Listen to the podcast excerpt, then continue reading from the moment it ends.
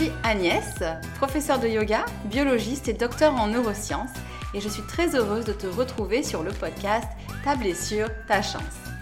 Que tu sois un sportif assidu qui a déjà connu la frustration des douleurs chroniques ou de la blessure, ou bien que tu débutes le sport et que tu t'interroges sur la prévention des douleurs, tu es au bon endroit.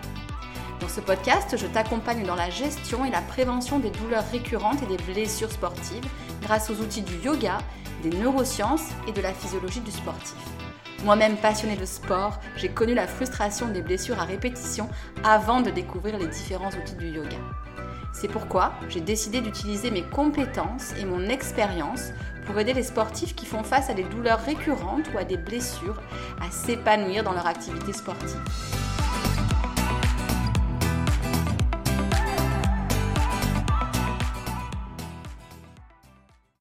Bonjour, bienvenue pour cet épisode dans lequel on va parler de mes trois piliers favoris, les neurosciences, le yoga et le sport, pour répondre à la question comment optimiser nos pratiques physiques grâce au neurofeedback naturel? Qu'est-ce que j'entends par optimiser?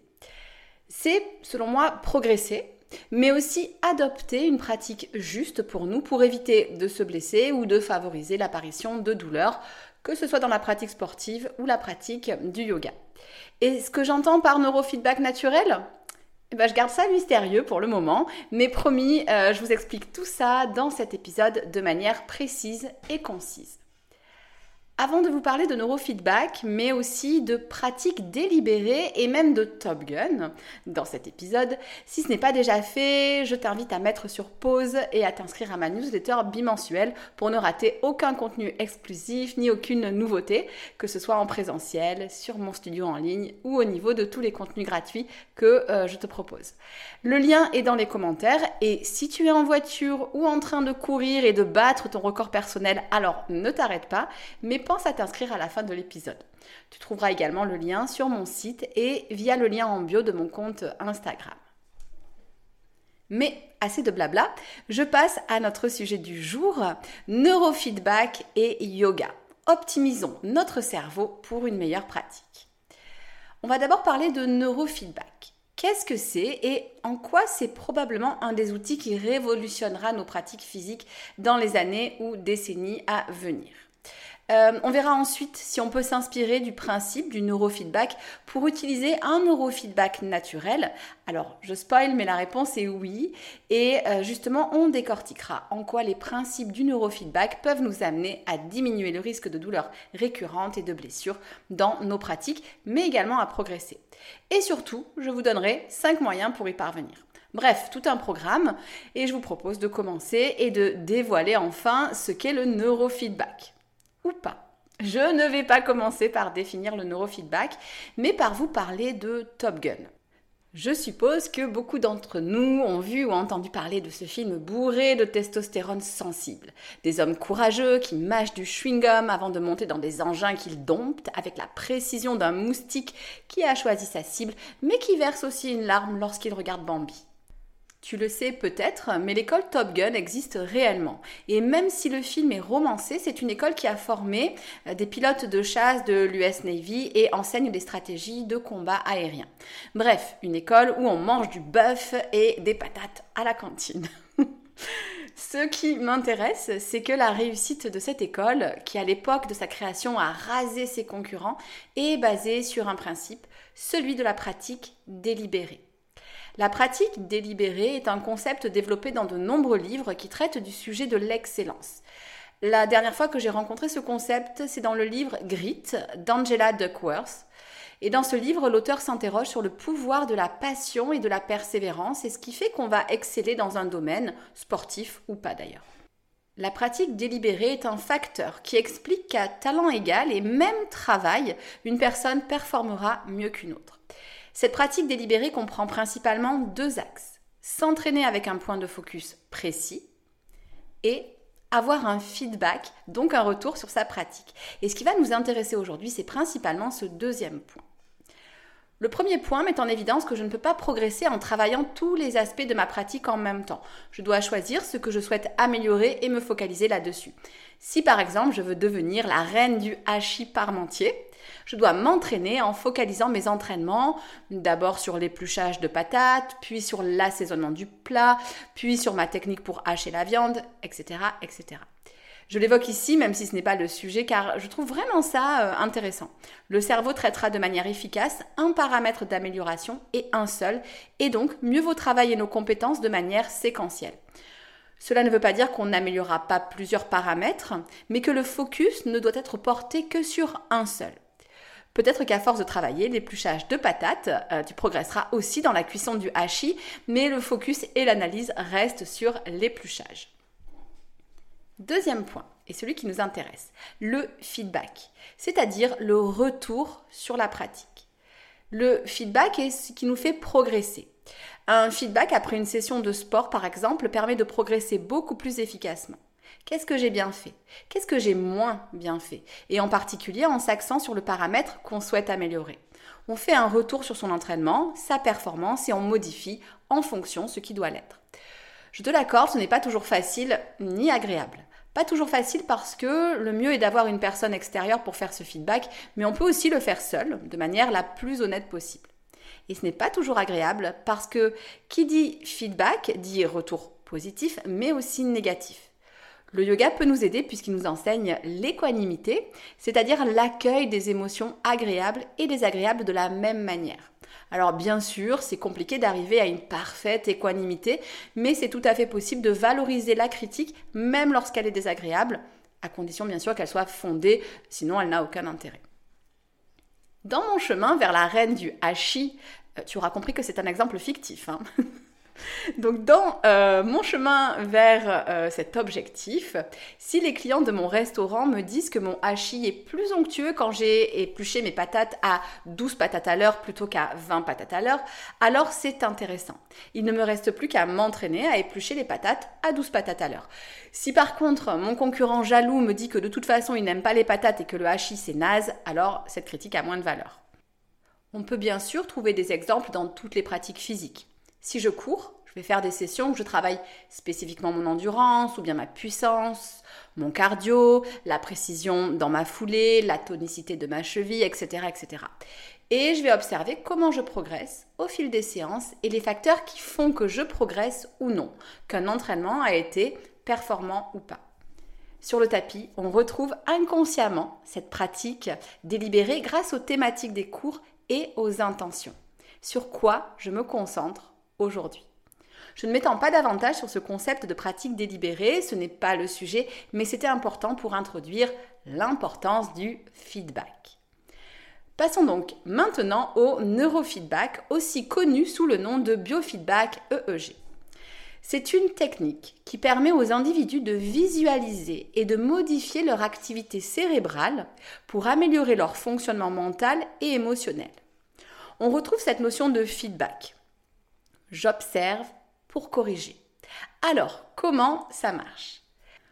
Le neurofeedback utilise un appareillage qui mesure l'activité cérébrale en temps réel, généralement via un électroencéphalogramme, d'où le nom EEG, biofeedback EEG. Les utilisateurs voient leur activité cérébrale sur un écran et apprennent à la contrôler par la pensée. Alors bien sûr, nous ne disposons pas de ce genre d'appareillage chez nous et c'est pourquoi je vais vous proposer dans cet épisode un neurofeedback naturel. Deuxième chose à savoir, le neurofeedback est souvent utilisé pour améliorer la concentration, réduire le stress, gérer l'anxiété et améliorer la qualité du sommeil, mais on pourrait imaginer plein d'autres utilisations. On peut, par exemple, tout à fait imaginer utiliser cela lors d'une séance de yoga et je serais prête à parier que d'ici quelques décennies, ou peut-être même années, certains studios ou certaines salles de sport seront équipés de ce genre de matériel. On pourrait imaginer utiliser le neurofeedback pour une évaluation initiale. Avant de commencer une séance de yoga, les pratiquants pourraient utiliser le neurofeedback pour évaluer leur état mental actuel. On pourrait aussi l'utiliser pour des séances ciblées. Selon les résultats de l'évaluation, des séances de yoga spécifiques pourraient être recommandées par exemple, si le neurofeedback indique un haut niveau de stress, des postures de yoga relaxantes et des techniques de respiration calmante pourraient être suggérées. Autre idée, Euh, on pourrait imaginer que les pratiquants pourraient l'utiliser avant une compétition sportive. Ils pourraient apprendre à atteindre des états de relaxation profonde et de concentration intense en visualisant leur activité cérébrale et en l'ajustant. Autre idée, le suivi des progrès. En utilisant régulièrement le neurofeedback avant ou après les séances de yoga ou bien les séances sportives, les pratiquants pourraient suivre leurs progrès en termes de réduction du stress, d'amélioration de la concentration et d'équilibre émotionnel. Enfin, on pourrait bien sûr proposer des programmes personnalisés pour aller encore plus loin. Avec le temps, on pourrait développer des programmes de yoga personnalisés, des programmes sportifs personnalisés basés sur les données de neurofeedback de chaque pratiquant pour offrir une expérience hautement personnalisée et efficace. Alors à quoi ça pourrait servir? Ça pourrait servir à une conscience accrue. Les pratiquants peuvent devenir plus conscients de leur état mental et émotionnel, ce qui est bien sûr un élément clé du yoga on pourrait euh, observer une amélioration de la pratique. En comprenant mieux leur état d'esprit, les pratiquants peuvent adapter leur pratique du yoga ou leur pratique sportive pour maximiser les bienfaits. Et on pourrait aussi obtenir des résultats mesurables. Le neurofeedback fournit des données concrètes sur les progrès, ce qui peut être motivant et instructif. Mais ça, pour le moment, dans notre quotidien, c'est un peu de la science-fiction. Et d'ailleurs, j'aimerais recevoir sur le podcast un expert du neurofeedback. Je vais faire mes petites recherches, mais si le meilleur ami du cousin, de la sœur de ton dentiste travaille dans ce domaine, je serais ravie de l'accueillir sur le podcast. Le neurofeedback dans le yoga et dans la pratique sportive promet donc une approche novatrice et scientifique qui pourra dans le futur attirer certains élèves, mais pour le moment, nous ne disposons pas du matériel pour ce neurofeedback, en tout cas pas en routine. Cependant, tu imagines bien que je ne vais pas te laisser en plan avec un podcast théorique. On va passer à la pratique. Comment je peux utiliser les principes du neurofeedback sous forme de neurofeedback naturel? Donc sans matériel, sans EEG. Il existe, tu l'auras deviné, des méthodes alternatives qui peuvent offrir des avantages similaires sans avoir besoin d'équipements spécialisés. Ces méthodes, comme le neurofeedback, se concentrent sur 1. La prise de conscience et petit 2, la régulation de l'état mental. Mais comment, me direz-vous? Vous allez connaître les techniques que je vous propose, mais ce qui me semble intéressant et qui fait écho à la pratique délibérée, c'est d'utiliser ces techniques en gardant en tête cette notion de neurofeedback. J'observe d'abord, puis ensuite, et seulement ensuite, le temps d'observation et d'accueil est fondamental, je vois ce que je peux modifier. Allez, je vous donne 5 techniques pour faire du neurofeedback naturellement. Vous pouvez les utiliser soit à distance d'une séance de yoga ou d'une séance sportive. Le mieux est de l'utiliser en routine quotidienne, mais si ce n'est pas possible, visez tout de même une régularité suffisante pour en ressentir les bienfaits. On peut aussi les utiliser avant et ou après une séance de yoga ou de sport. Pour les séances de yoga, les temps de mise au calme et de relaxation finale sont toutes trouvées, hein. mais pour une pratique sportive, je vous conseille de vous créer un petit rituel. Là encore, peut-être pas à chaque séance si ça vous semble trop contraignant, mais régulièrement. Première chose que je voulais évoquer. La méditation est principalement la méditation de pleine conscience. Il existe plusieurs types de méditation et on peut pratiquer plusieurs types de méditation, mais celle de pleine conscience me semble particulièrement adaptée au neurofeedback naturel. Elle implique de se concentrer sur l'instant présent en observant, sans jugement, les pensées, les sensations corporelles et les émotions. On devient plus conscient de nos états mentaux et émotionnels. On est donc plutôt sur la partie observation, sauf que ce qui est génial est qu'à force d'observer, on arrive à progressivement prendre du recul, notamment par rapport aux pensées et aux émotions. Je le répète souvent, mais nos pensées ne sont que des productions de notre mental. Elles ne sont pas toujours en adéquation avec la réalité. C'est un peu Spielberg qui fait une projection dans notre tête. On apprend juste à observer le film comme ce qu'il est, un film. Pour ceux qui ont écouté l'épisode 15 sur la méthode Brooke Castillo, cette observation est un pilier de la méthode et si ça vous intéresse, je vous invite à aller euh, écouter cet épisode 15. Et lorsqu'on s'aperçoit que ce n'est qu'un film et qu'un tout autre film pourrait être projeté, alors on peut commencer à travailler autour des pensées. Et en travaillant autour de nos pensées, on améliore notre perception de ce qui nous entoure et les actions que nous allons pouvoir mettre en place. Deuxième chose que je voulais évoquer, c'est la respiration consciente, ce qu'on appelle pranayama, prana le souffle ou l'énergie, et yama le contrôle. Se concentrer sur le rythme et la profondeur de la respiration peut aider à réguler l'état mental. Il existe un grand nombre de respirations et pour ceux qui veulent approfondir leur pratique de la respiration, je vous conseille par exemple le livre de Samuel Ganès, euh, Spirothérapie. Observer la respiration est riche en informations. Toujours ce temps d'observation. Parce que notre état physique euh, et notre état mental influencent notre respiration. Puis, modifier la respiration grâce à un pranayama permet d'influencer notre état d'esprit. Et oui, ce qui est chouette, c'est que ça marche aussi dans l'autre sens. Et via cette fabuleuse interface qui est le cerveau, la respiration va agir sur notre état physique et mental, par exemple via le nerf appelé nerf vague. Troisième chose qui me semble importante à souligner, l'auto-observation et le journaling. Dans cette pratique qui peut se faire avec un simple cahier, on observe, encore une fois, et on note nos expériences, nos pensées, nos émotions. Cela peut par exemple être fait avant et après la pratique du yoga ou comme une routine du matin ou du soir.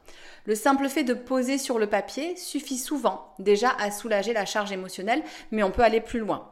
On développe une meilleure conscience de soi, on identifie les schémas de pensée ou les états émotionnels récurrents, et ainsi on va pouvoir travailler autour de ce qu'on a repéré. Je peux travailler autour d'émotions récurrentes que je repère grâce aux techniques précédentes, donc grâce à la méditation, à la respiration, mais je peux aller plus loin et observer des schémas, des patterns grâce à ce journaling.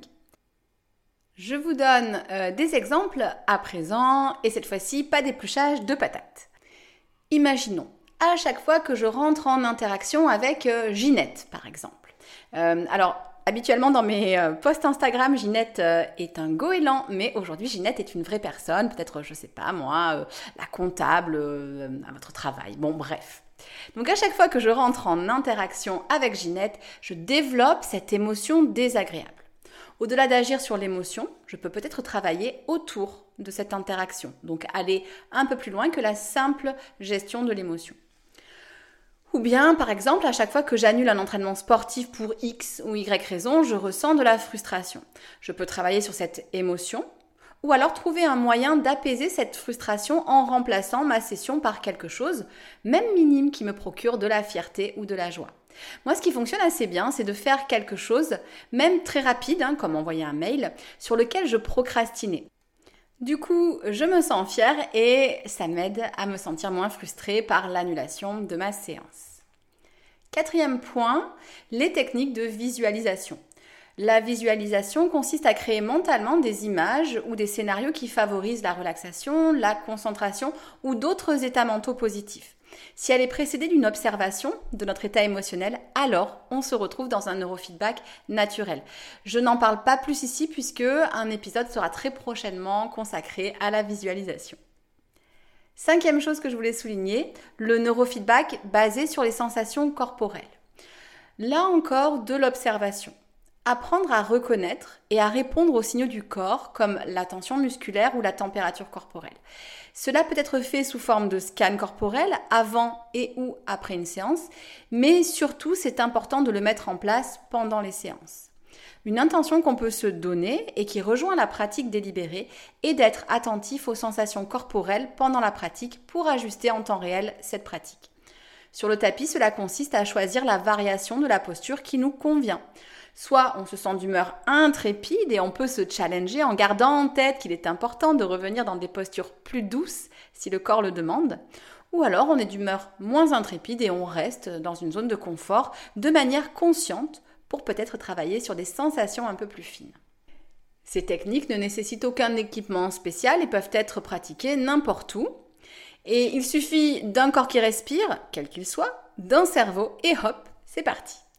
Ces approches, bien qu'elles ne soient pas du neurofeedback au sens traditionnel, offrent des moyens de développer la conscience de soi et la régulation de l'état mental.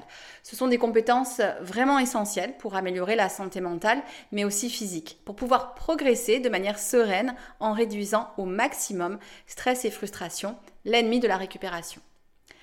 Avant de vous quitter, si cette thématique vous a plu, sachez que vous allez la retrouver dans mon studio en ligne en mars. Et j'en profite, même si j'ai déjà communiqué dessus, pour vous rappeler que mon studio en ligne évolue. Au lieu d'avoir uniquement du yoga dynamique en live une fois par semaine, il y a à présent un deuxième cours du yin yoga pour continuer à développer ce que je souhaite infuser dans le studio, c'est-à-dire le travail de la compétence physique et mentale, mais aussi la récupération. Toutes les vidéos sont disponibles en replay, c'est pourquoi il n'y aura plus de vidéos préenregistrées de Yin, mais à la place une vidéo ou un audio de récupération de type visualisation, respiration, etc. Si vous voulez découvrir le studio en ligne, le lien est disponible dans les commentaires ou encore sur mon site et ma bio Instagram.